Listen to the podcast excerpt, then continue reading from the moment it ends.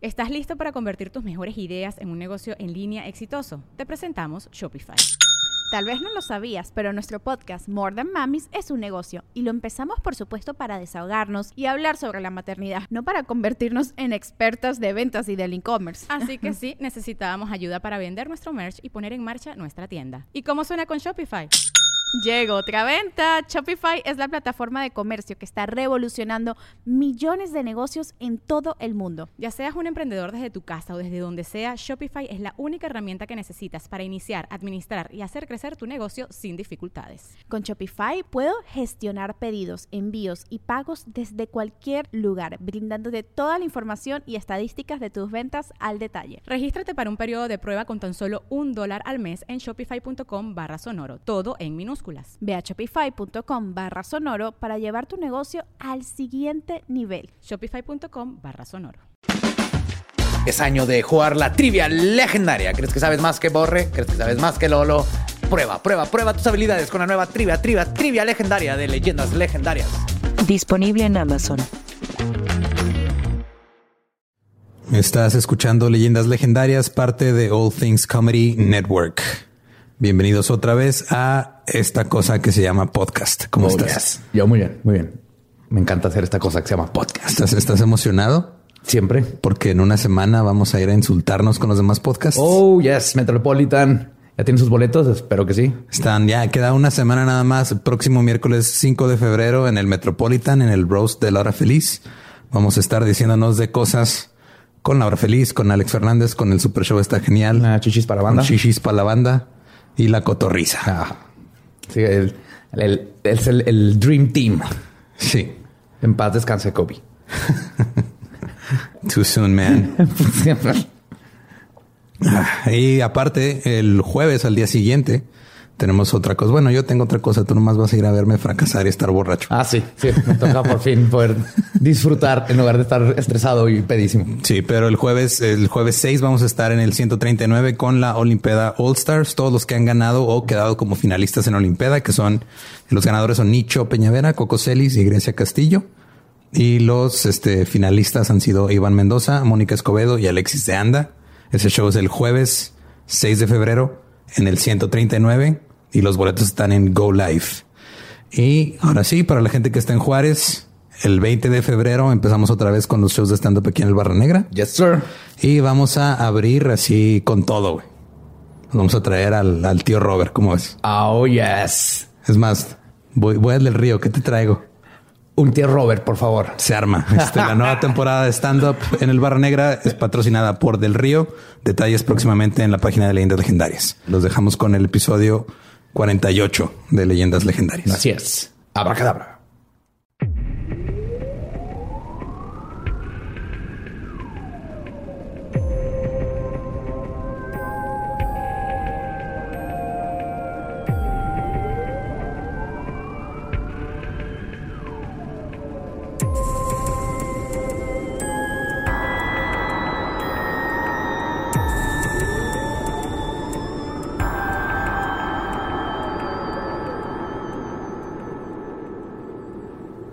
Bienvenidos a Leyendas Legendarias, el podcast en donde cada semana yo, José Antonio Badía, le contaré a Eduardo Espinosa y a un invitado especial casos de crimen real, fenómenos paranormales o eventos históricos tan peculiares, notorios y fantásticos que se ganaron el título de Leyendas Legendarias y estamos en otro miércoles macabroso, una vez más aquí llegando a sus oídos y televisiones. Ya nadie ve televisión, ¿verdad?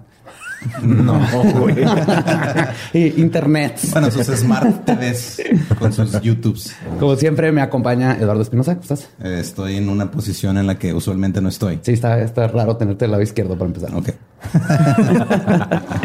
Y ahora tenemos no una, sino dos, dos sillas embrujadas. Nos acompañan este día Marcos Duarte y Antonio Sacruz. ¿Cómo están, caballeros? Yo estoy poca madre, güey, sorprendido por todo lo que ustedes nos están platicando.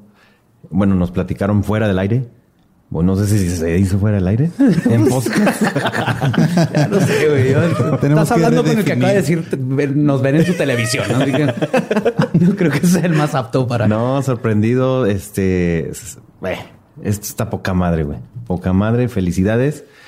Y bien emocionado por estar aquí. Bien chido. Y pues, si les quiero decir rápido, para los que no los conocen, son improvisadores, escritores, actores. Actores. Sí, pues somos actores, somos eh, dramaturgos, somos gente de producción también. Eh, venimos acá a Juárez a, a hacer talleres de impro, a dar funciones. Eh, yo en particular eh, también soy intérprete de lengua de señas mexicana y eh, escribo desde hace ya algunos años. Soy comunicólogo, pero me dedico a esas cosas del arte, a, a- a tener hambre un poco.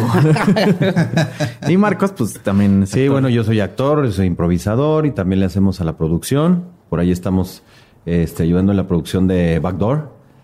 Vean Backdoor y suscríbanse. Ah, Backdoor no nada viendo, más, ¿no? Backdoor no nada más es el teniente harina. Hay Sí, un chingo no, de cosas muchas bien cosas chingonas. que ver ahí. hay un chingo de cosas. Y así, ¿qué?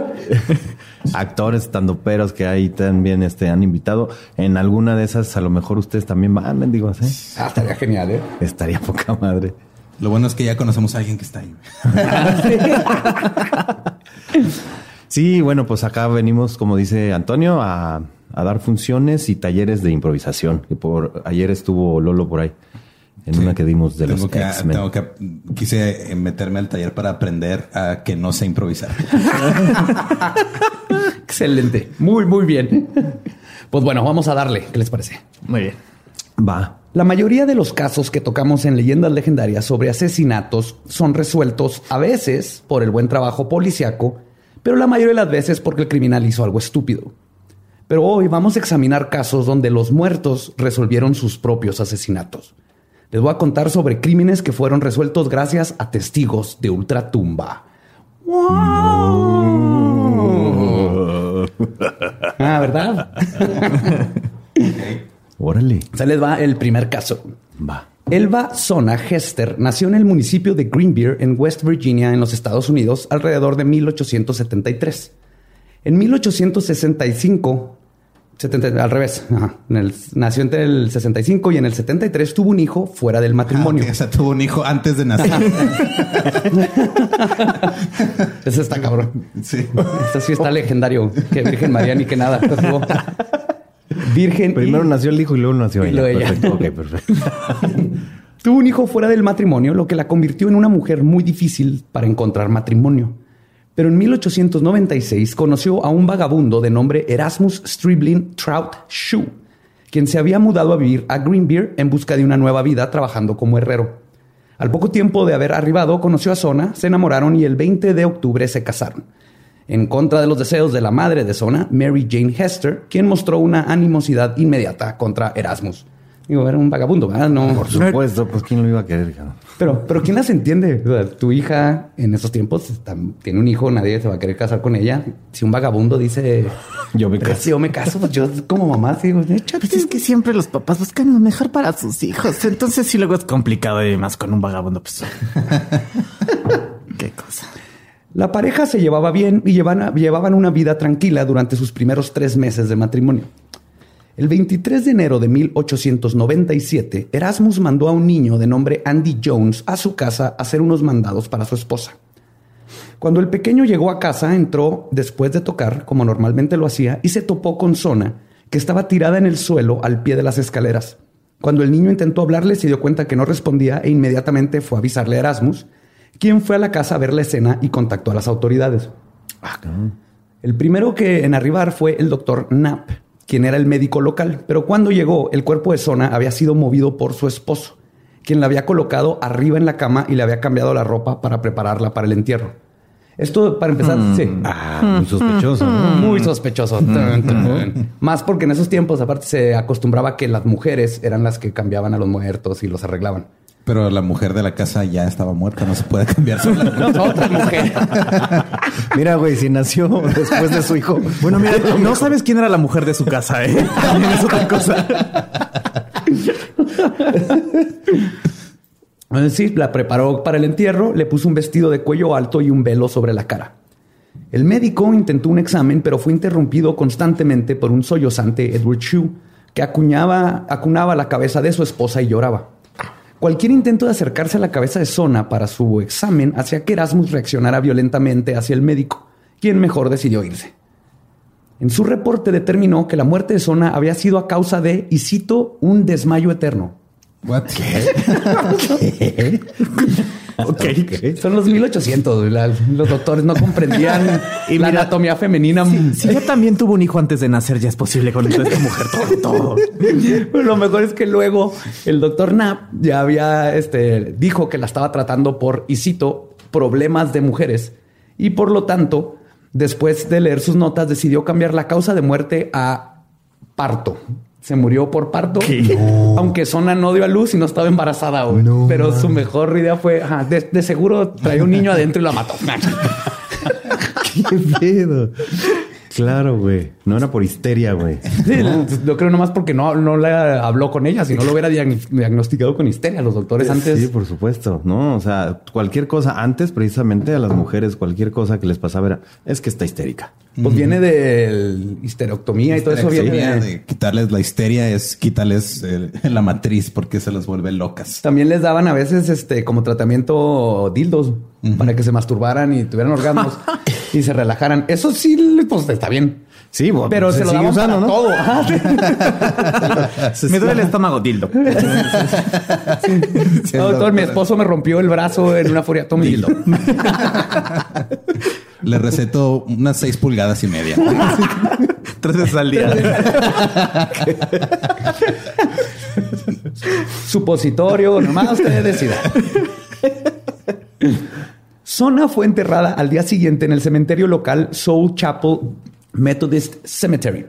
La gente que fue al funeral señalaron el extraño comportamiento de Erasmus. Su actitud oscilaba entre una abrumadora tristeza y una energía maniática. No permitió que nadie se acercara demasiado al ataúd, especialmente mientras colocaba una almohada a un lado de la cabeza de su ex y una tela enrollada en el otro. Explicó que estos artículos eran para ayudar a Sona a descansar más fácilmente. Además, le ató una gran bufanda alrededor del cuello y explicó entre lágrimas que había sido la favorita de Sona. Sin embargo, cuando llegó el momento de mover el cadáver al cementerio, varias personas notaron que parecía haber una extraña flojedad en la cabeza de Sona. Extraña flojedad. Así la describen. Flojedad. Flojedad. No me quiero levantar. La madre de Sona tomó la sábana que estaba junto a la cabeza de su hija e intentó regresársela a Erasmus, quien se negó a tomarla. Cuando Mary Jane la iba a regresar al ataúd, notó un olor muy peculiar que venía de la tela y lo tomó como un augurio. Regresando a casa, decidió lavar la sábana y vio cómo el agua se tornó roja.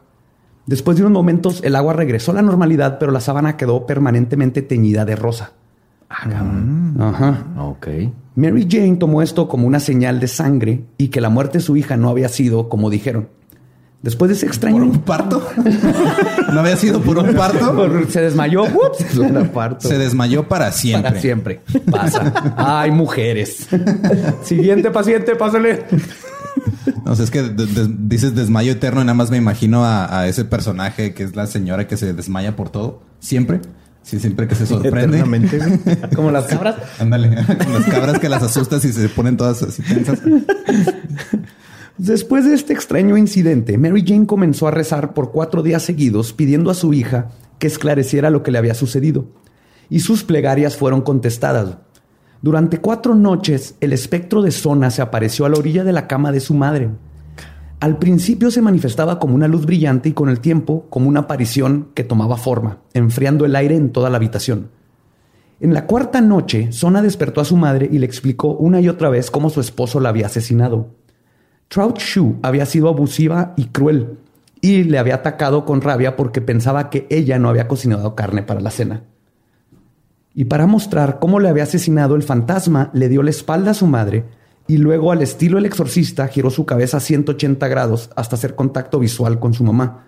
Después caminó lentamente hasta salir del cuarto manteniendo su fantasmal mirada postrada sobre su madre. Algo me hace pensar que no fue un parto. No, es, es que el problema es que por lo regular el bebé sale por, a- por entre las piernas, no por el cuello. Se lo quería sacar por otro lado. El doctor levantó la cabeza así de Muppet. Fue un bebé, lo mató. Oh, qué bueno que entendió la mamá, no sé qué te pasó, volteé la cabeza. yo, Pero ¿qué te pasó, chingada madre? Contigo no se puede hablar, mija. No me dé la espalda. No me dé la espalda. No voltees los ojos, no voltees No la vol- cabeza así. No, me encanta lo dramática que fue para enseñarle. No, Oye, no, sí, no fue me ahorcó, es chécate esto. La verdad. Sí, sí. Eso fue suficiente para convencer a Mary Jane que su hija había sido estrangulada por su esposo. Y a la mañana siguiente fue a ver al fiscal John Alfred Preston para eh, in- intentar convencerlo de que reabriera la investigación sobre la muerte de su hija. Preston escuchó la plegaria de Mary Jane con simpatía y respeto e incluso decidió, a pesar de que no creía en fantasmas, mandar a dos detectives a indagar más en el caso.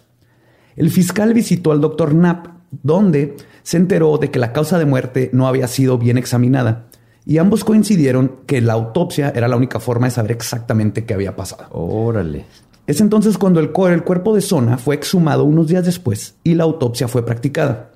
Y se encontró lo siguiente, y cito, se descubrió que el cuello estaba roto y la tráquea aplastada. En la garganta habían marcas de dedos que indica que había sido asfixiada. El cuerpo se dislocó entre la primera y la segunda vértebra.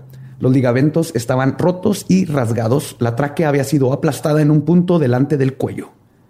Con esta información, Preston arrestó a Erasmus y una fecha para su juicio fue dada. Mientras esperaba su juicio, comenzó a surgir información sobre su desagradable pasado. Resulta que Sona había sido su tercera esposa. Su primer matrimonio con Ali Estelin Kutnip, con quien tuvo un hijo, terminó en divorcio en 1889, mientras Shu estaba en prisión por robar caballos. ¿Por qué no? Típico. Claro, uh, sí. Típico de la época. ¿no? Típico de la época. Bueno, para nada roba caballos. Maldito vagabundo. Pero ¿cómo es para robarte un caballo? O sea, es como- Pelada, pues le ¿Dónde lo pones una escondes, zanahoria cabrón? y te sigue. Le quitas la alarma al caballo. Le, le quitas el estéreo y te lo llevas. Sí, tiene- le, le abres poquito abajo del cuello del caballo y tiene dos cablecitos, los juntas. Pues te vas a robar algo que mejor que el caballo se mueve solo, o sea, no tienes que cargarlo. A huevo. Y nomás le pones una peluca y ya nadie sabe que es el mismo caballo. Eh, vecino, ese es mi caballo. No, no, No, el- güey. el, el tío tenía pelo morado. Este es Charlie. Mira, Charlie. Charlie. Chica, El caballo. Su esposa alegó en el decreto de divorcio que Erasmus era un hombre violento y con frecuencia la había golpeado. En 1894, Chu se había vuelto a casar, esta vez con Lucy Ann Tritt. Lucy murió solo ocho meses después en circunstancias que fueron descritas como misteriosas. ¿Qué tal? Ajá. Un tropiezo en las escaleras, ¿no? Siempre ese es el misterio. Claro. Según Erasmus, Lucy murió cuando se cayó y se golpeó la cabeza contra una roca. Antes de que se pudieran tomar medidas contra él, empacó y abandonó el área. Y es así como terminó en Greenbrier.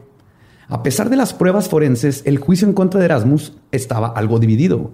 Su forma elocuente e inteligente de hablar comenzaba a sembrar dudas en el jurado, y luego su abogado defensor decidió llamar como testigo a Mary Jane para clavar el último clavo en el ataúd y hacer ver cómo todo era una conjetura de una madre afligida por la muerte de su hija. Iba a decir, no, esta señora histérica, de ahí viene todo el, Claro. el desmadre. Y el caso de la fiscalía se postraba en los lunáticos desvaríos de la misma. Sí, llega el abogado al juicio y dice: Este, señor juez, esta señora no se ha tomado sus dildos. Doctor no está tomando su tratamiento en serio. ¿Cómo le vamos a creer? Habiendo fantasmas por todos lados, le dijimos.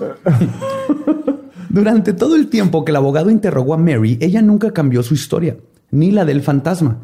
Todo el tiempo se mostró segura y seria sobre lo que había pasado. Para el final del juicio, la táctica del abogado defensor había fallado. El jurado creyó completamente la historia de la madre y del fantasma y de la declararon unánimemente culpable a Erasmus por el asesinato de Sona y fue condenado a vida en prisión. Se le volteó completamente. Cabrón, la gente del pueblo decidió que esa no era la condena merecida. Y el 11 de julio de 1897, una turba enardecida se juntó para ir a colgarlo. Pero primero compraron una cuerda nueva. Me encanta que viene nuevecita. Fueron una... Porque pues sí, vas a ahorcar a alguien, hace que hacerlo bien. Pues sí. Va. Por suerte de Oye, la- pero estás diciendo que el pueblo fue el que. el pueblo cuando le dieron vida dijeron, no, no, no, este vato se merece la muerte. La horca. La horca. La- Pues, pero nueva. La usada, nueva. Sí, eh, no, esta claro. No, es, pues, es clase ante todo, ¿no? No se vaya a romper y no se vaya no, no a morir. Ajá. Va, güey. Entonces, por suerte de Erasmus, un hombre de nombre George M. Hara alertó al sheriff, quien salvó la vida del prisionero antes de que llegaran a lincharlo. Erasmus murió el 13 de marzo de 1900 víctima de una epidemia y el caso de Elba Zona Hilster, Shu, pasó a la historia como el único juicio en los Estados Unidos en la que una corte aceptó el testimonio de un fantasma y que además ayudó a sentenciar a un asesino. ¿Qué tal? A mí me sigue pareciendo muy chistoso el nombre de la mujer. El Basona. El basona. Sí. O sea, es- es- suena como un albur que no entiendo. Ándale. Exacto.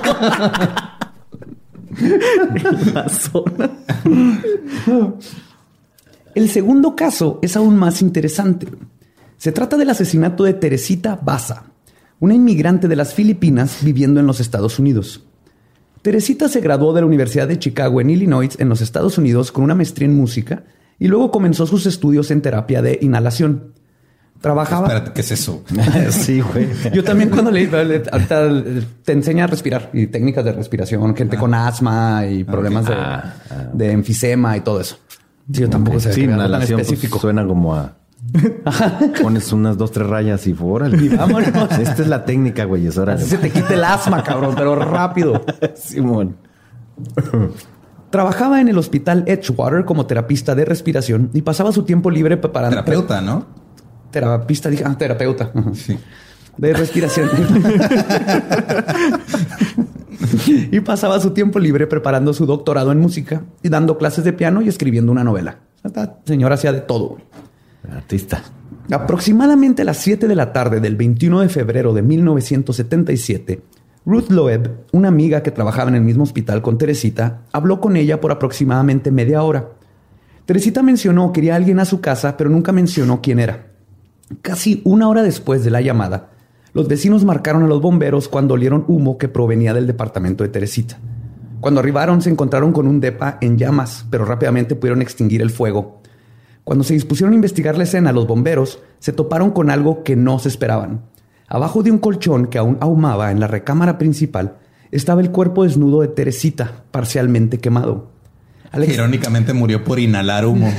Estaba inhalando. Exacto.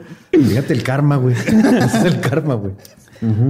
Al examinar la escena cuidadosamente, los bomberos pudieron determinar rápidamente que la causa de muerte de Teresita no habían sido sus quemaduras ni inhalar humo, sino el enorme cuchillo de cocina que tenía enterrado en el pecho. güey.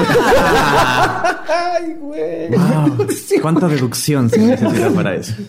Sí, oye, Joaquín, ¿qué habrá sido? ¿Tú qué piensas que, que- que haya sido? No, pues yo creo este inhalación de humo, ¿no? O, o no sé si tenga que ver con el cuchillo que trae así en la cabeza, no en el pecho, ¿no? O la, la- la- la soga en el cuello, no sé. No sé, Joaquín, no sé, Joaquín. Esos cuchillos tal vez es de adorno. Se me hace que fue el humo. O, o andaba histérica. Se desmayó por histérica. Busquen los dildos, ¿dónde los tiene? A ver si le faltan. Ay, Una vez que se determinó que se trataba de un homicidio, los detectives Joseph Stachula, ese es- Es- esos nombres, güey, ¿no? Ah, El Mazona. está chula, Chula. está chula, y su compañero Lee R. Eplen tomaron el caso. A pesar de que todo apuntaba a una violación, esta fue descartada con el examen médico, lo que complicaba el motivo. Dentro de la casa, los detectives encontraron una nota escrita por Teresita que decía, y cito, consigue boletos para AS. Nomás las iniciales. Pero fuera Alejandro de... Sanz. ¿No? No creo. Alejandro Salazar, el chaparro, tuvo algo que ver, este desgraciado. Lo sabía, chaparro, lo sabía. Claro, güey. Pero fuera de esto, no tenían ninguna otra pista que los apuntara hacia un posible motivo o sospechoso. Esto es hasta que el doctor Juan Chua, quien trabajó brevemente en el mismo hospital que Teresita, contactó hasta Chula para decirle que ¿Por qué no dices al detective? Yo imagino viendo el cuerpo. Está chula. Dígame. No, digo, está chula la señorita. Y así es como se dieron miles de confusiones en el caso. Ay, güey. El detective. Ajá, contactó al detective para decirle que su esposa, Remy Chua, tenía varios días entrando y en estados catatónicos o hablando dormida con la voz de otra mujer y hablaba en un idioma, en el idioma tagalo, tagalo, no sé cómo se pronuncia, creo que es tagalo, que es una lengua hablada mayoritariamente en Filipinas, de donde era oriunda Vasos. Ajá, ajá. La voz le dijo al doctor Juan, y cito, mi nombre es Teresita Vasos. Prosiguió a decir que el nombre de su asesino era Alan Showery. La voz afirmó que Showery era un asistente que trabajaba en el hospital. El doctor le preguntó a la voz que por qué la había dejado entrar a la casa, a lo que le contestó, y cito, porque era un amigo, iba a reparar mi televisión. Y le insistió a Juan que fuera a la policía. Cuando Remy se despertó, afirmó que no tenía memoria de lo que había sucedido, y el doctor decidió no ir a la policía. Ah, porque el, obvio. Pues al principio decía así como que, ay, güey, está raro que. Claro. No me la van a esposa- creer. Sí. No. Al siguiente, aparte yo, no, no está mal que estuviera hablando con otra mujer. A mí se me hace que hubo pedos mal. ¿Con quién estabas hablando, Juan? Contigo. Mm. estabas hablando con Teresita, ¿verdad, cabrón?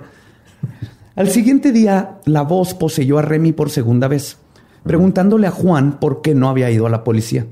El doctor contestó que porque no tenía pruebas contra Showery. Fue entonces cuando la voz le dijo al doctor que Showery se había robado varias piezas de joyería de Teresita, incluyendo un anillo de perla, después del asesinato y que se los había dado a su novia con la que vivía. Los detectives no estaban convencidos al principio, pero recordaron las iniciales en la nota que habían encontrado en el departamento. Ah, AS, ese. que coincidían con Alan Ah, Showery. ese, ok. Ah, esa está chula, ¿eh? Así que el detective está chula, sin tener ninguna otra pista, decidió revisar de cerca a Showery. Descubrió que su sospechoso vivía cerca de la casa de la víctima. Cuando fueron a visitarlo el 11 de agosto para hacerle unas preguntas, Showery confesó que conocía a Teresita, pero que nunca había ido a su departamento. Después de unas preguntas más, cambió su historia. Dijo que había ido a reparar su televisor, pero que se había ido inmediatamente después. O sea, sí era cierto lo que estaba Ajá. Lo la voz. La voz, que son, son detalles que nadie más pudo haber sabido. Claro, claro. Entonces, cuando el detective escuchó lo del televisor... ¿Cómo se llama el detective? Está chulo. Cuando escuchó lo del televisor, inmediatamente pensó en lo que había dicho la voz espectral. Podría ser una coincidencia, pero decidió seguir su instinto. Antes de salir, el detective fue a hablar con la novia de Shory, Yanka Kalmulk. Mientras- ¿Qué pedo con los nombres? Güey. Yo aparte, me doy cuenta que tener nombre de vaso eh, es un peligro. O sea, el va, el vas, el vasona, El vasona, y Teresita Baza. Vaso, vaso. No se pongan nombres con vaso. Así dice, va a ser taza, va a ser este va- conito de papel para agua. Pues, mientras platicaban con Yanka, notó que traía un anillo de perla idéntico al que había descrito la voz de Teresita. Sí, deja todo el anillo, el collar de perlas que trae.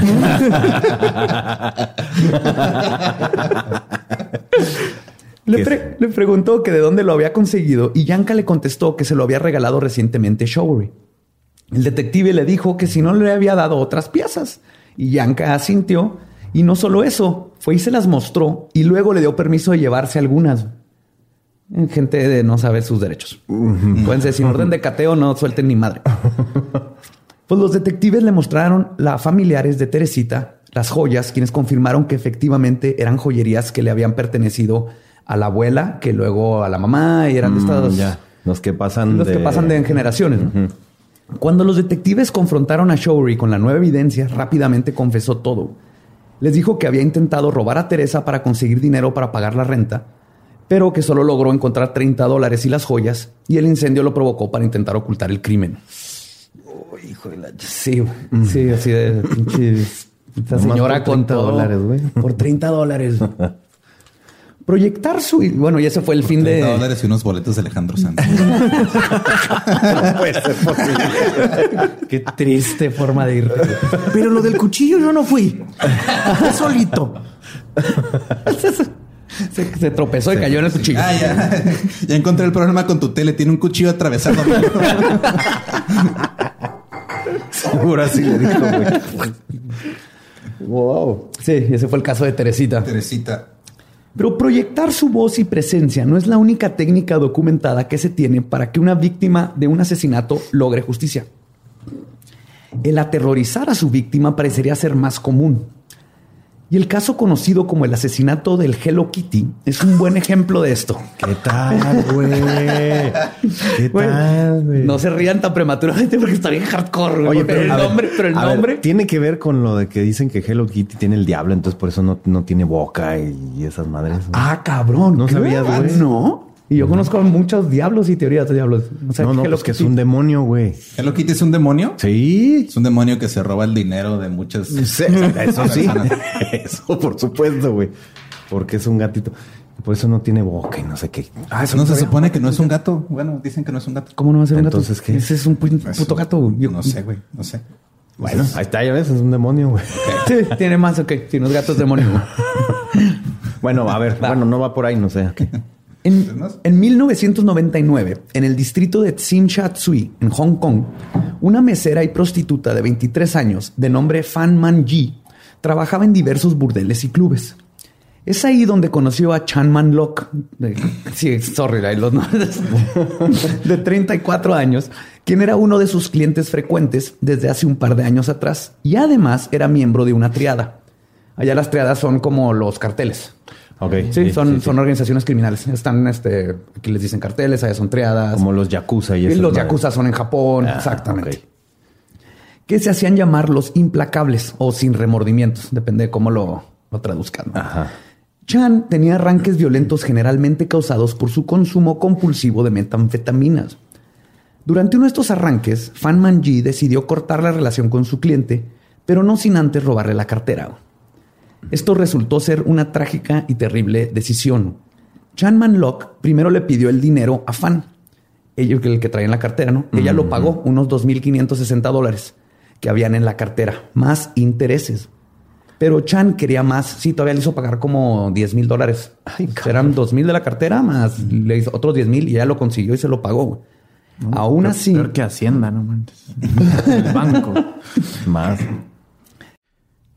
Hey, ¿qué tal? Soy Lolo de Leyendas Legendarias y les quiero dejar un pequeño adelanto de nuestro nuevo podcast. Estás escuchando El Dollop, parte de All Things Comedy Network. Este es un podcast de historia americana en el que cada semana yo, Eduardo Espinosa, le contaré un suceso histórico americano a mi amigo José Antonio Badía, que no tiene idea de qué se va a Ok, lo bueno es que, el tema. No, lo bueno es que nada más te trabas cuando lees, ¿verdad? Sí, O sí, sí. No, no cuando voy a decir una línea que he dicho ya como cuatro o cinco veces.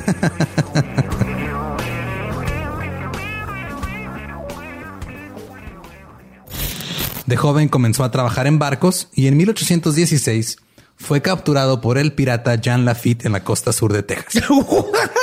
Güey, ese será mi sueño. güey. Ok, top uno, que me secuestren este, extraterrestres. Número dos, tiene que ser que me secuestren piratas. güey. Estén pendientes y suscríbanse a El Dollop. Cuando Fan no pudo pagar más, fue secuestrada por Chan y otros dos cómplices. El 17 de marzo de 1999 la llevaron al departamento de Chan, donde vivía con su novia de 13 años. La novia tenía 13 años o llevaba 13 años con ella. Hay que, hay, hay Hay que, que aclarar. hay que aclarar eso. Claro. Era una niña de 13 años. Ah, él no. tenía Él tenía 36, ¿no? Dijiste, ¿no? Ah, bueno. Yo había pensado que una relación de 13 años. No, no hay relaciones que duren tanto. Me espante. O tal vez lleva 13 años andando con una niña de 13 años, lo cual lo hace peor, ¿no? Pero no, no. Pero, pero tal vez. Mira, se da, güey. Tal vez explicaría por qué Hello Kitty tiene que ver en este pedo. güey. Exactamente, güey. Pero sí, la niña tenía su novia, era una niña de 13 años. Ok. Identificada con el nombre de A Fong. Es- es- se lo pusieron de seudónimo en la corte y todo eso porque es menor de edad, pero le vamos a decir A Fong. Fong. Ah, entonces la secuestran y amarran en un cuarto y empiezan la tortura. Cuando secuestraron a esta fan. Constantemente drogados, los tres hombres abusaban sexualmente de Fan, la quemaban goteando plástico derretido en sus pies, la golpeaban con barras de hierro, le echaron aceite de chiles en las heridas, la orinaban en la boca y a veces, este, perdón, sí, la colgaban de las manos con un cable eléctrico. En una ocasión, la víctima incluso fue obligada a comerse el excremento de Afong, Mientras veía Sabadazo. Y era lo peor, ¿no? ¡Quita el sabadazo! que así lo vomitaba, güey. Estaba recibiendo mierda por los, los ojos y la boca al mismo tiempo. Prefiero el chile en las heridas. por eso no. ¡Quita el sabadazo! ¡Échame plástico caliente en los ojos ya! Sí vomitaba, güey, se lo volvía a tragar por. No, no, no, no. Ah, no, qué pedo. Cuando se cansaban de la tortura, se iban a otro cuarto a jugar videojuegos. Ah, lo bueno es que se cansaban, ¿no? ¿Qué sería si no, no? Sí, no? ay, güey, estoy, es- es- estoy Es molido. exhausto, güey. este, ya estoy exhausto. ya.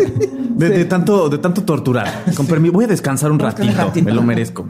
Oye, ¿le echaste plástico caliente? Ay, no. Ya le hace Ya no me dio la dos para eso. horas. No, mejor ya. mañana, güey. Mañana. Vamos a terminar este nivel. No. Después de un mes de tortura, Fan murió, dejando sin madre a un hijo de un año. Sí, duró un mes. Un mes es demasiado, güey. Un mes. Que es aguante. un No. Chingo. Al principio, los animales que la torturaban no sabían qué hacer con el cuerpo cuando lo descubrieron, así que volvieron a seguir drogándose y jugando videojuegos. Eventualmente se empezaron a preocupar por el olor que produciría el cuerpo y se pusieron a trabajar. Llevaron el cadáver a la tina donde lo descuartizaron en varias partes con una cegueta. Después de deshacerse de varias partes junto con la basura, su cabeza fue cocida en agua hirviendo dentro de una olla mientras cocinaban su comida en la misma estufa. Incluso usando sus... Eso, eso no es higiénico. No, creo. No soy doctor, pero no creo. Deja tú. A, veces usaban los palillos con los que estaban preparando comida y comiendo para menear la cabeza No. dentro de la olla. De vez en cuando para ayudar a que se desprendiera la piel. güey. Eso estoy seguro que no es higiénico. No. No. Una vez que solo quedó el cráneo, lo pusieron dentro de un mono de peluche de Hello Kitty Sirena. Ah, y ya está Hello Kitty. Ajá, y por eso se llama el caso Hello Kitty. Entonces tenían, es un Hello Kitty grande, como, no sé, de metro y medio, y el, Sí. adentro de la cabeza estaba un cráneo humano. Llegó con su novia y le dijo, mi amor, ¿me prestas el juguete que te trajeron los Reyes Magos filipinos? Filipinas, Hong Kong. ah, Hong Kong. Ah, bueno. Hong Kong. Es que lo importaron, lo, lo- lo llevaron de Sí, sí, Filipinas. aparte no, no estoy diciendo que, lo- que Sí, no pueden haber Reyes Magos filipinos. Filipinos, Sí, la de Filipinas. Que van a todo el mundo. otro caso, sí. Pues nadie estaba buscando a Fan. Y siendo parte de una triada, los tres hombres se hubieran salido con la suya, si no fuera porque en mayo Ann Fong llegó a la comisaría de policía a reportar que un fantasma la estaba atormentando y necesitaba ayuda. A ver, a ver, a ver, otra vez. La niña de 13 años, Ajá. a meses ya había, ya había pasado un buen rato y nadie iba a preguntar por esta señora prostituta que nadie conocía, ¿no? Y esto es de triada. Y un día llega a la comisaría la niña, Ann, y va con el policía y le dice, "Oye, hay un fantasma que me está chingue y chingue toda la noche. güey". Y esta niña de 13 años era la novia de... Era la novia. La novia, sí. Ajá. Ah. Que formó parte de la tortura y estuvo todo el tiempo, ¿no? Ajá, ajá. Pues llega y le dicen que el- este, el- necesitaba ayuda y que el fantasma que la estaba torturando era el de una mujer que había ayudado a torturar ella. Ah, Ajá. Karma. Lo, sí. Y cuenta todo, ¿no? Que se le aparecía, salía del closet, este, el... qué, así, qué bueno. O sea, es importante que llegue el momento que te tiene que salir del closet. Pues que salga. Pues que... Qué bueno que aprendió a aceptarse. como- Y me asusta ya que salió. ¿Qué va a pasar conmigo? Decía la niña. Aceptó como, como, un, como un espectro transdimensional. Transdimensional. O bidimensional. O no sé. ah, pues, ya. O no se reconoce en esta dimensión. se va a otra.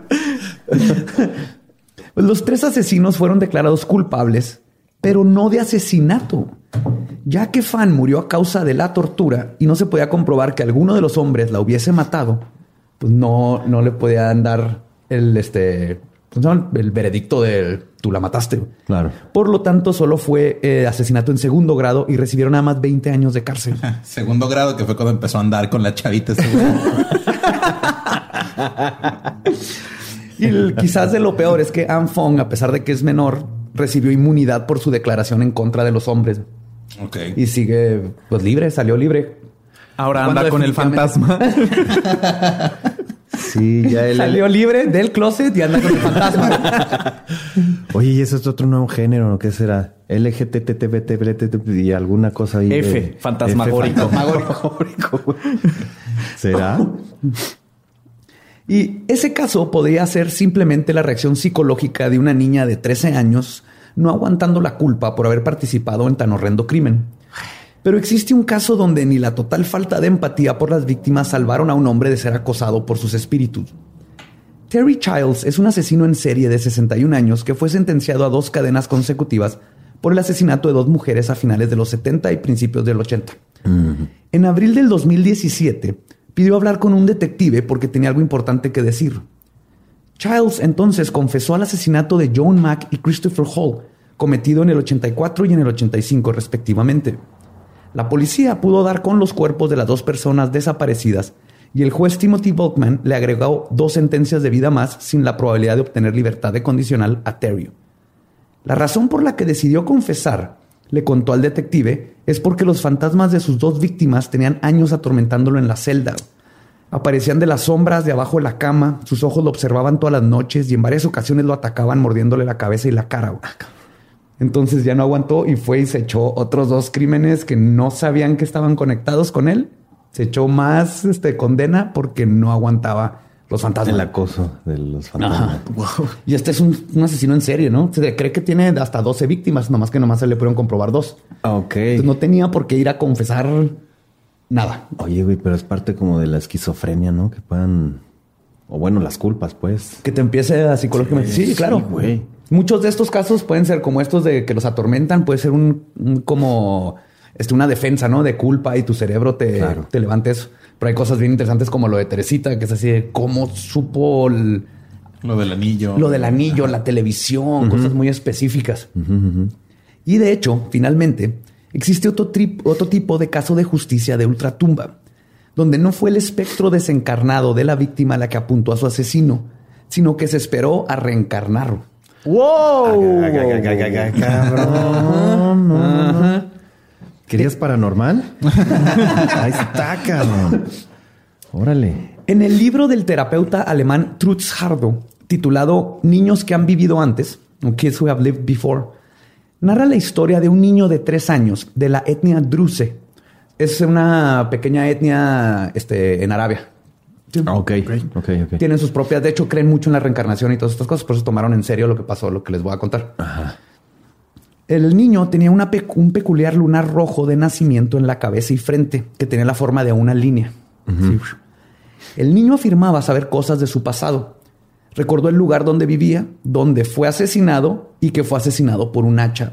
Entonces, tenía tres años, le platicaba a los papás y siendo los druses que creen mucho en esto, no fue así de que, ay, mi hijo, ¿qué estás soñando? Fue, ¿qué pedo? Claro. Dime más. que, yo, que yo hubiera hecho. ¿Lo de la línea sería por el hacha? sí. mejor. Ah, ok. No, sí, pues sí, sí, Ahorita este, ah, hay muchas este, teorías. Bueno, no, no, no, son teorías, son más creencias.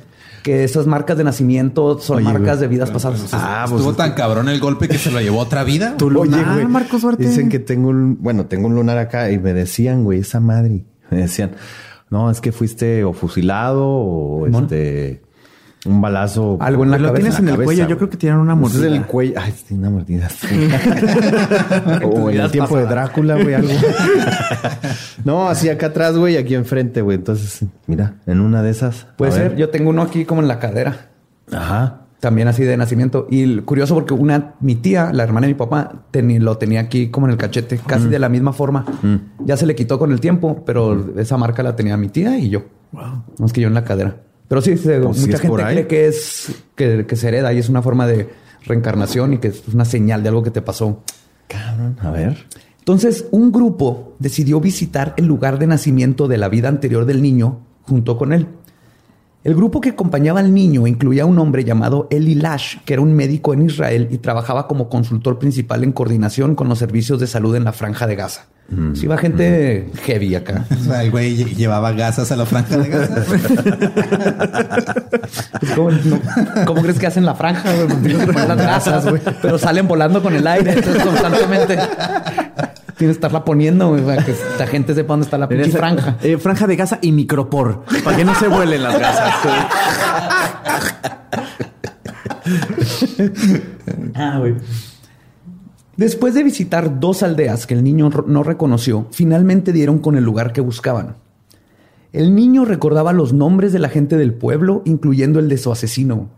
Se iba caminando un niño de tres años y decía Brishka y Joaquín, ¿qué pedo, Don Chuy? Y así, ¿no? O sea, reconocía a la gente que está del pueblo. y sus- se sabía sus nombres. un niño de tres años que jamás había ido a, a esa aldea.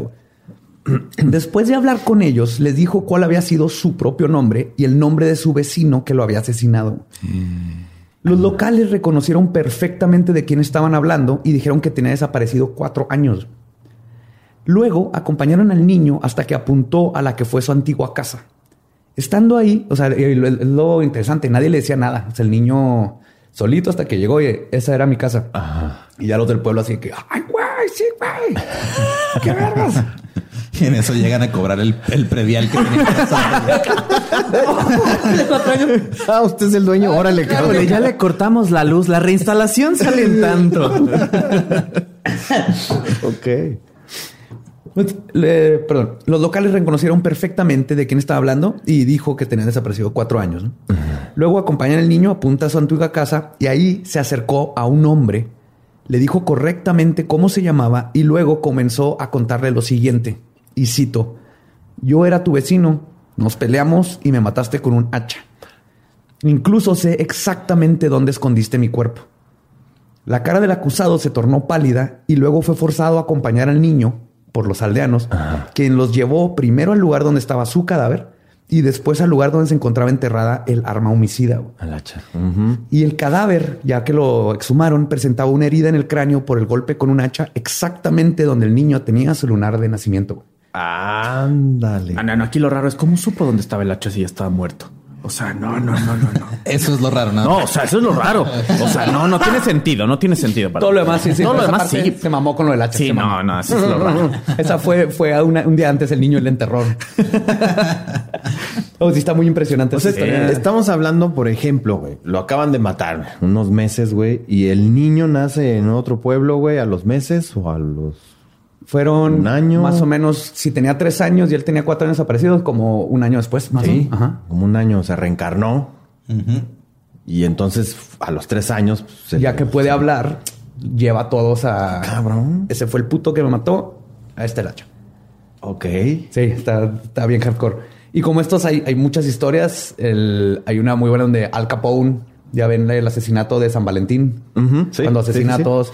Pues no se sabían, pero lo, es- lo estuvo acosando el fantasma de uno de los que asesinó Oh. toda la vida hasta cuando estuvo en, En prisión. En, prisión, en, este, en Alcatraz. Ajá. Y gritaba y de hecho hasta tenía, consiguió nuevos guardaespaldas porque en las noches se le aparecía a este vato y los guardaespaldas lo oían gritar. Que no se sabe si, si era el fantasma de ese vato O era el sífilis. Exactamente, exactamente, o era el sífilis. que no sabían, pero Al Capón salió de la cárcel porque ya estaba tan mal de sífilis que eso fue así como un, ¿sabes qué? Ya te puedes ir. Claro, la sífilis se ataca al cerebro, Sí, güey. sífilis de mente, de demencia. ajá. Sí, se va. Y se te puede caer la nariz también. Apa- Se te cae la nariz, se te chinga el cerebro. Así es que sí está fea la sífilis. Todo por Cuídense de la sífilis. Cuídense de todas las ETS en general. De preferencia, ¿verdad? No hay de que- preferencia, sí. Ajá. Sí, sí, no es como que una es mejor que la No otra. una- no. Ni una, no. ni una, este, nunca. y pues esas son varias, una, un- unas este, recopilación de historias de gente que desde la ultratumba me fue y dijo, este cabrón me mató. Hay, hay muchas, este, hay muchas historias así, pero de los niños que se acuerdan de sus vidas pasadas. Sí, sí, yo sí. yo sí, no me acuerdo qué hice ayer, güey. O sea, Pero sí, la, la reencarnación es otro tema muy bueno. O sea, hay un niño que era, recordaba que era piloto, como en la Segunda Guerra Mundial, y era un niño también de 3, 4 años y reconocía aviones. Te puede decir el modelo del avión, Ah, sí, cómo sí, se sí, manejaba. Se acordaba de nombres que luego buscaron de sus compañeros pilotos y encontraron a los compañeros pilotos. Son muchas cosas que dices, algo, algo está pasando aquí, ya sea la conciencia se le pega a alguien más o Claro. si es una reencarnación, como le queramos llamar, ¿no? Pero sí, el, el fenómeno de, de gente que recuerda otras vidas Claro. es más que presente, ¿no? Está más que presente. Una maestra mía, de- cuando estudié doblaje, mm, eh, Lobe Santini, nos decía que cómo es posible que tanto talento en tanta gente, por ejemplo, pianistas muy famosos, muy buenos, mueran. ¿A dónde se va todo ese talento, toda esa energía? Porque se supone que la energía no se crea ni se destruye, solo se transforma. Dice, ¿cómo hay niños de dos, tres años que son unos chingones al momento de tocar Eruditos. y no han llevado realmente clases? ¿De dónde viene esa Como Alex ese talento? por ejemplo. Híjole, sí te Ay, güey. No, sí, Alex con- Intec se juntó, o sea, aparte del el talento para la música, también algún espíritu ahí medio pederasta, ¿no? O sea, No el, el- el de Hong Kong, el vato son, este. son- son las reencarnaciones, güey. No, pero lo que dices es, es real y hay, hay dos, este, dos cosas que he leído que tienen que ver con ¿o eso. Sí, como teorías. Una es la memoria genética. Mm, El ADN trae memoria, entonces se hereda generaciones. Y lo que he leído es que por lo general se brinca una. Entonces digamos que tu abuelo es este muy bueno para el violín. Entonces tu papá no, no tiene la habilidad, pero el... este, Claro, el- la, hijo la o hija generación que sigue, ajá. va a traerlo. La cosa es que lo encuentre, porque no quieres, si nunca tocas un violín, no te vas a dar cuenta que eres bueno para, para el violín. que en ese tipo de cosas dicen que la cuarta generación es la que sigue. Entonces yo tengo, por ejemplo, ahorita un, es un primo, o sobrino, no, eso es un primo, este, que es muy bueno para la música. Cosa que después de mi bisabuelo o abuelo y así, nadie, nadie, nadie, nadie. nadie. Hasta que... Hasta ahorita. Ajá. Y se parece mucho al abuelo. Ah, sí. Se parece mucho. Entonces dices, bien sabes y por ahí. Puede desde habilidades, gustos. Por ejemplo, que un abuelo era ingeniero y luego uno heredaste la, la facilidad y la, o sea, pues las ganas de ser ingeniero o artista o arquitecto. Y la otra es que también está lo que se llama la resonancia de Schumann, que es esta frecuencia que cubre el- a la Tierra, ¿no? Es una frecuencia que nos, nos cubre, de hecho, de la radiación solar y todo eso. Entonces, esa frecuencia eh, oscila casi en como 7.6, 7.8 megahertz, que es más o menos la frecuencia que tenemos en el cerebro cuando pensamos y pues, cuando las neuronas se disparan. El punto es que cuando te lo que dicen es que te puedes conectar a esa como resonancia. Todo lo que piensas está ahí. Y por eso esos momentos de eureka y esos Ajá. momentos, eh, el arco, la- el arco y la flecha se inventaron casi al mismo tiempo en diferentes partes del mundo. Antes de que hubiera. O sea, es como si al- se les Alguien- hubiera corrido al Cuando mismo alguien lo piensa, Ajá. ya lo tienen todos. El chiste es poderlo accesar. O sea, hay gente que lo puede accesar más fácil. Lo accesas cuando meditas, cuando. Sí. Algo bien fácil. Todo el mundo cree que es difícil meditar, pero cuando manejas de un lugar a otro, que ha sido muchas veces, estás meditando porque tu cuerpo está como ya sabe. automático. Sí, que no te acuerdas, ¿no? Hasta te acuerdas del camino. Entonces lo que está haciendo es distraes al cuerpo en algo automático. Para eso es el rosario. De ahí viene el rosario, rezar, este, los, Los mantras, malas, los mandalas, todo eso. Para entretener al, al cuerpo para que el cerebro se pueda este, pues, liberar, ¿no? Y cuando han hecho estudios, bajas a ondas, este, pues es que es alfa, beta, teta. Te- eh, tu cerebro cuando estás en ese estado meditativo, estás eh, más o menos a la frecuencia de Schumann, ¿no? Ok. Y por eso eso explica, porque luego se te ocurren cosas cuando te estás bañando, vas manejando, estás entre dormido y despierto, porque estás abierto a toda esta información que no se destruyó, que ahí está en el medio ambiente. O sea, aquí la cosa es que en cuanto te llegue la idea, güey, es hacerla. Híjole, yo no. A mí cuando me llegan las ideas estoy orinando. O sea, no puedo hacerlo en ese momento, Marcos Duarte. O sea, imagínate. O sea, sí, sí hay que ensuciarse las manos para hacer las cosas, pero no en ese momento. Estás mirando así, Sí. esa es la cura del SIDA. ¡No! ¿Dónde lo anoto? Y ya nada más lo escribo así. Una firma, güey, en el baño. No, no tienes ni idea. Ya, ya- ya inventaste el- el- la máquina de movimiento perpetuo, la cura del SIDA. Máquinas del tiempo, también pero valieron madre porque estabas meando.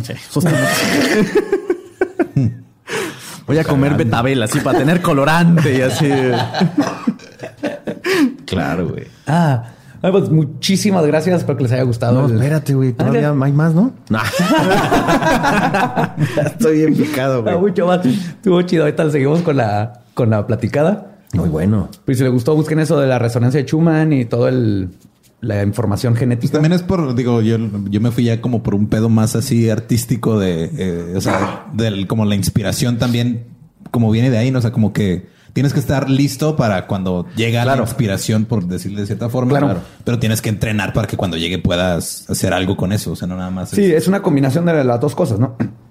Porque puede ser, se te puede venir una melodía, así la canción K-pop que va a ganar millones, pero si no tienes, sabes tocar ningún instrumento, ¿cómo la vas a, Claro. a producir? Y eso es para todo. O cómo le escribes, güey. ¿Cómo le escribes? Sí, ¿Cómo- ajá. cómo se la dices a Entonces, quién? en lo que te gusta, prepárate y luego llega el momento en donde llega esta inspiración. Así como a ustedes les llegó este podcast, Sí. Es una chingonería. Por ejemplo, y fue algo que nos estuvimos entrenando indirectamente. Fíjate. Con todo, ¿no? Yo toda la vida investigando esto.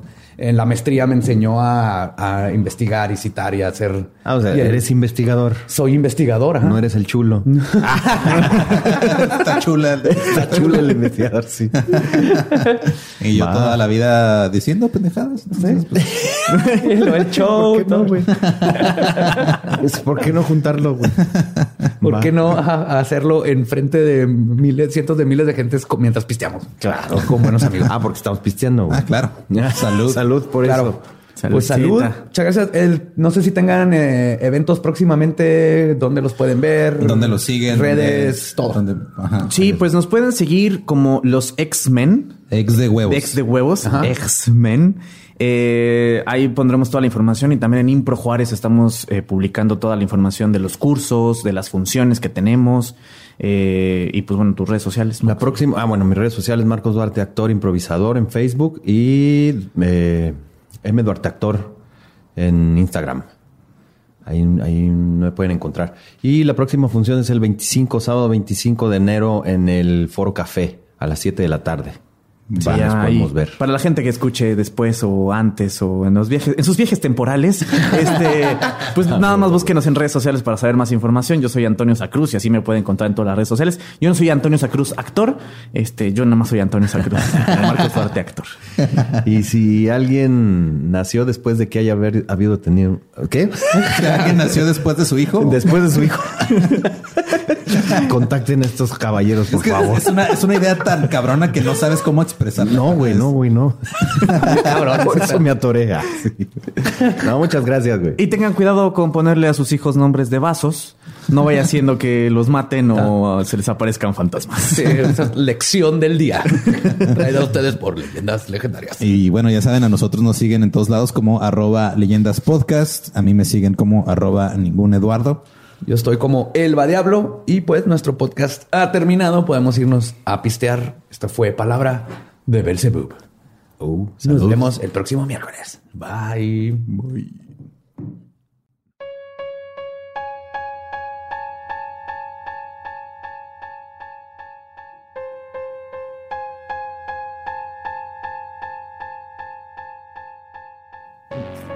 Espero que hayan disfrutado de fantasmas que encontraron a sus asesinos. ¿eh?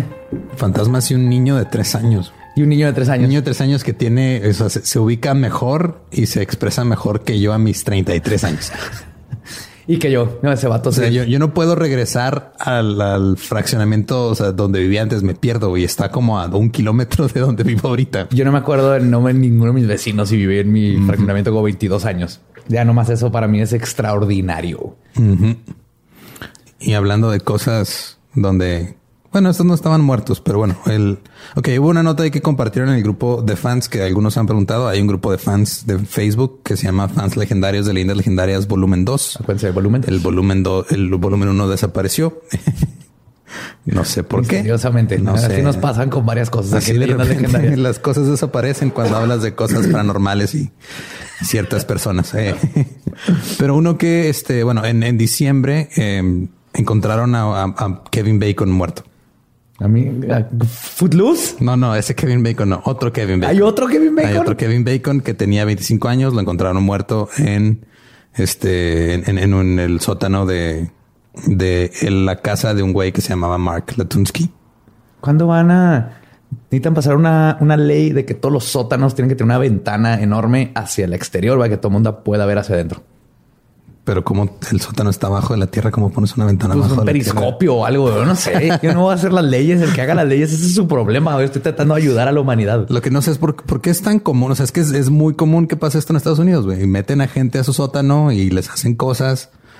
Pues que tienes un sótano, hay que usarlo de algo. Y si no tienes una mesita de futbolito, empiezan las ideas tenebrosas. Pero bueno, hace este al, al tipo, a este tipo Mark Latunsky que tiene 50 años, lo, lo- le pusieron, le, le- o sea, lo, lo arrestaron. Tiene un cargo de asesinato por matar a Kevin Bacon, no a ese Kevin Bacon, a otro Kevin Bacon. Este que dice que el Kevin Bacon de 25 años igual y fuera un que era un clon. De Kevin Bacon. Ajá, de Kevin, Kevin Bacon, Bacon. no se ve más grande de treinta y tantos. No.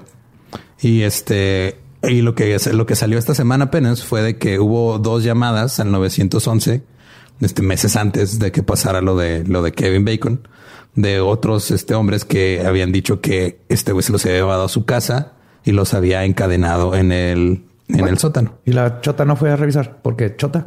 Pues por no sé por qué. O sea, bueno, o sea, como que sí, sí investigaron, pero no bien, como ya vemos que pasa muy Sí, seguido. Es sí, sí, de sí. Aparte aquí se escucha como siempre, es algo este que la policía de seguro dice, "Nah, estas son cosas gays y no quiero nada que ver con eso. Pues mira, eso dices y resulta que eh, uno de los güeyes que hizo esa llamada, este, o sea, marcó diciendo que el güey despertó en el sótano encadenado, encontró un cuchillo y cortó así como un este un strap de ahí de piel que lo tenía sujetado a una cadena. Y ese güey conoció a Mark en la parada de camiones y Mark le tiró rollo y se lo invitó a- a tomar. O sea, el güey aplicó un John Wayne Gacy básicamente. John Wayne Gacy o Bob Bardella es otro que hacía exactamente lo mismo. güey. Asesinos iban a asesinar, sean originales. Este. No, pero estas cosas también este eh, Ridgeway y todos estos asesinos que agarran a, a gente en los camiones. Es bien fácil. Gente, tengan miedo. Tengan miedo. Ahí. No, no se vayan con extraños que acaban de conocer en las paradas de autobuses o que les ofrecieron ride. El tener miedo te va a salvar la vida. Sí, entonces este tipo, o sea, despierta todos orientados, se sale, este, marca al 911, llega la policía, lo lleva a zona gasolinera para que, este, o sea, pues eso pidió el güey, o sea, nomás de, de San Stone Ride, estoy perdido, lo llevaron a una gasolinera, este, y, y ¿qué decía aquí algo de la, de la casa de este güey? O sea, contactaron a, este, a Latunsky, a Mark Latunsky, Ajá. O sea, y, sí este, supo dónde Sí, sí, o sea, lo contactaron y todo, pero no quisieron, este, o sea, este güey no, quiso presentar cargos. No sé si porque estaba ocultando su evidente homosexualidad de alguien más, pero no quiso. Oh, God. pero, o sea, eso, digo, eso no es lo raro. Lo raro es de que ya había pasado un mes antes. Sí, Cuando- ajá. Ok, lo que este vato necesita es aprender a amarrar a su gente. Creo que el problema es... Ya estoy cambiando de opinión. Invertir en esposas o algo así. ¿Cómo se te escapa todo? es que bueno, o sea, uno se escapó porque dejaste el cuchillo y algo, o sea, Aparte. amarraste algo que podía ser cortado con un cuchillo. qué feo, qué feo. Hábitos y disciplinas. Pero el, el- el- o sea, el otro, el anterior, este salió, o sea, se escapó también de la casa donde también estaba encadenado al sótano y dijo que lo estaba persiguiendo el otro güey. Y, y- pero este güey, cuando escapó, traía una, una, una falda escocesa de piel. el asesino. No, no, el otro güey, el, el que escapó. ¿Qué? Ajá. Lo cual lo ha de ver, no sé si lo, lo ha de- no sé si lo hace más difícil o más fácil correr. No sé, no sé si todo rebote ahí raro. Pero la piel no se, no se estira tanto. No sé si esté abierta la falda o Y la falda la traía por gusto, se la puso el otro. No, no sé, güey, no, chidas. no Yo sé. quiero una de esas faldas escocesas de como de acción, de acción. Pero si se la puso el otro vato, ahí ya tiene. Estamos involucrando Braveheart y Ahora, el asunto es de que ahorita, este, es- digo, todavía está en proceso el juicio y todo esto. El, el, el juez del distrito de donde está, donde van a, pues, a enjuiciar a este güey que ya fue después atrapado por matar a, a Kevin Bacon. No, ese Kevin Bacon. Este están, está teniendo evaluaciones psiquiátricas porque aparentemente el güey tiene, o sea, ¿Creen? de- deja tú eso, o sea, deja tú el hecho de que haya amarrado mal a dos personas en su sótano. Este Latunsky es un güey súper conspiranoico que está así como súper- aparte. muy fijado en, en como trae ideas muy, muy raras. Yo creo que la idea más rara es de que él cree que es un noble del clan Thomas de Wales. O sea, el güey piensa que es de la nobleza. Ajá, supongo que su- bueno, supongo sí. O sea, el güey piensa que es parte de la nobleza de Gales y que su verdadero nombre es Edgar Thomas Hill, que fue el nombre que dio cuando lo arrestaron. Oh, y que Kevin Bacon lo quiere matar. Entonces tiene que matar a todos los Kevin Bacons del planeta. no sé, no sé qué pedo con este güey, pero este, o sea, apenas está, va, o sea, va, va a entrar a un centro de evaluación psiquiátrica y se va a tardar dos a tres meses a que termine Oh, analizar. shit, a ver si está, si es compatible con el juicio. Sí, a ver si puede, ¿cómo se dice? Que si no es, Que eh, que si es- no es compatible, si es este, pues si está, si es capaz de si está lo suficientemente cuerdo. Inimputable, ¿no? Era la palabra. esa? Inimputable es cuando Sí. no puedes. ah, es Cuando no puedes, ok. sí, sí, sí es putable eh, para estar en juicio. Ahora, esto sería mucho más Imputable. eh, eh. Eso sería todavía más cabrón si fuera hombre, pero es mujer. Que se llama la- una amiga de, de Kevin Bacon, se llama Michelle Myers. Imagínate que hubiera sido hombre y fuera Michael, Michael Myers, Myers, el amigo de Kevin Bacon. Bacon. Este, Galán Douglas. bueno, eh, Michelle Myers dice que ella fue la última que vio a, a Kevin Bacon, no ese Kevin Bacon, antes de, de, pues, lo que pasó esa noche y que el güey conoció a el Edgar Thomas Hill o Mark Latunsky, como se quiera llamar ese Mark güey, Latunsky. en Grinder. Entonces, supongo que digo, tal vez tiene algo de, de- o sea, porque ese es un pueblo pequeño en Michigan, no sé qué tan abiertos sean a, pues, a- a las preferencias sexuales. Pueblo pequeño en cualquier parte del mundo, de, en este continente, sí, siempre, siempre está todavía todo ese problema y la gente no puede ir a la policía y la policía no ayuda y está todo este madre y ya tienes que andar ahí escondidas en sótanos de vatos. Sí, de un vato creepy que se cree este de la nobleza de Gales de- y que tiene cara de este Rasputín en crack. ¡A la madre! Sí, Sí. sí. Entonces es- su barba de Highlander ahí. Ajá, está bien raro, pero o sea, sí es, es que es demasiado común. ¿no? Cada rato, o sea, cada, cada año, cada dos años salen casos de gente que estuvo este, secuestrada en sótanos de gringos. Sí. Y es porque es algo que yo dije desde, desde uno de los primeros episodios de leyendas. Ya no hay que hacer sótanos. güey. No, te digo que si vas a el sótano, tiene que tener vista hacia afuera. Ujú. Entonces, este, todavía digo, faltan más, más datos. Apenas está en proceso el caso. Apenas van a ver si este güey puede ser o no. Y aparte, si al vato se le escaparon dos y de todas maneras siguió y a mínimo mató a uno. Igual y hay más, ¿no? Igual y hay más. Ajá, tal vez es primerizo y por eso se le fueron dos. Así como la primera vez que tienes un gato y no sabes qué pelo se te escapa. Así le pasa a este vato. A todo mundo le pasa cuando, cuando es tu primer gato. Esas madres se escapan. Eso, eso hacen. Si este vato pueda que esté es primerizo, esperemos. Si no, es probable que ya. De hecho, yo creo que debe de haber más, porque ya para cuando llegas a, a planear de tener cómo, sí, porque ya, cómo ya- a ya- ya había sí, que ya planeado, lo- digo, mal planeado, pero ya tenía planeado cómo, a, cómo primero así atraer a un güey a su casa, ponerle una falda escocesa de piel, amarrarlo mal, se le escapara. Luego conoció a un güey en- en la parada de autobuses. Lo drogó, se le escapó y luego ya conoció a Kevin Bacon y a Kevin Bacon, pues ya, Ya ya lo con mató. él ya no se equivocó. Entonces, este, no se fue de las, creo que fue la que más me llamó la atención de las que estuvieron mandando en, en la Sí, sí semana. está, sí está bizarra. Ahí si salen más noticias, los mantendremos al tanto de la. Sí, porque si es un digo, de Kevin Bacon, no es Kevin. Bacon. y pues bueno, esa fue la, la- la nota de la semana. Este, descansa en paz, Kevin Bacon. Descansa en paz, Kevin Bacon, no es de Kevin Bacon. Creo que, o sea, Ya con eso. sí, con eso los dejamos. Muchas gracias por escucharnos.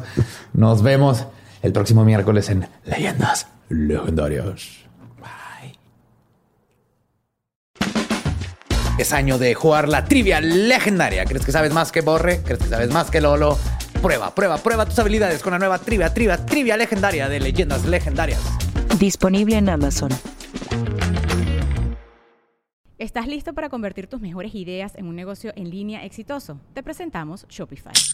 Tal vez no lo sabías, pero nuestro podcast More Than Mamis es un negocio y lo empezamos por supuesto para desahogarnos y hablar sobre la maternidad, no para convertirnos en expertas de ventas y del e-commerce. Así que sí, necesitábamos ayuda para vender nuestro merch y poner en marcha nuestra tienda. ¿Y cómo suena con Shopify?